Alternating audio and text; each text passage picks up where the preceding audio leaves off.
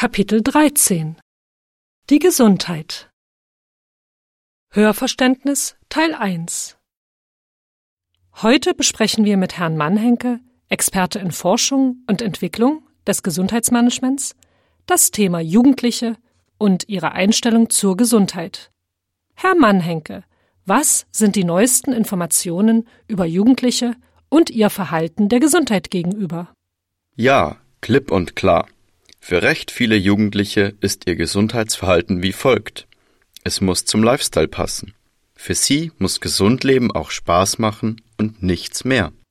Kann man wirklich diese Verallgemeinerung so leicht ziehen? Nein, nein, da haben Sie recht. Wie gesagt, geht das nicht alle Jugendliche an, aber betrifft doch schon recht viele. Es gibt natürlich diejenigen, die sich echt bemühen, fit zu bleiben, ohne dass es unbedingt viel Spaß macht. So, laut Forschung interessieren sich die meisten Jugendlichen nicht so sehr für einen gesunden Lebensstil, oder? Genau. Ist das ein großes Problem?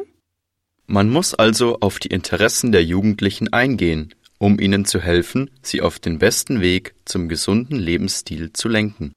So viele Jugendliche, wie gesagt, nicht alle, haben einen bestimmten Lebensstil, wo Gesundheit und Ernährung nichts mit moralischen oder sogar logischen Argumenten zu tun haben. Wie meinen Sie das genau? Es lohnt sich nicht, die Jugendlichen über ihr Gesundheitsverhalten mit logischen Argumenten zu überzeugen.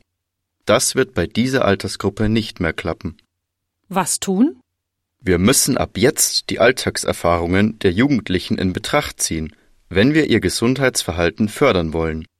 Wir müssen sie immer mehr fragen, welche Bedürfnisse sie haben, um uns zu informieren, wie wir ihnen helfen können. Können Sie uns ein Beispiel geben? Ja, gerne. Viele Jugendliche haben bei einer Umfrage gesagt, dass sie gerne kochen lernen möchten. Also beim Programm Kochen macht Spaß hat man ein Kochprogramm bzw. einen Kochclub organisiert, bei dem Jugendliche aktiv mitmachen und Spaß haben. Das hört sich interessant an. Erzählen Sie uns mehr davon. Man lernt dabei über Fitness, Stressmanagement und vor allem Ernährung. Vielen Dank, Herr Mannhenke. Gern geschehen.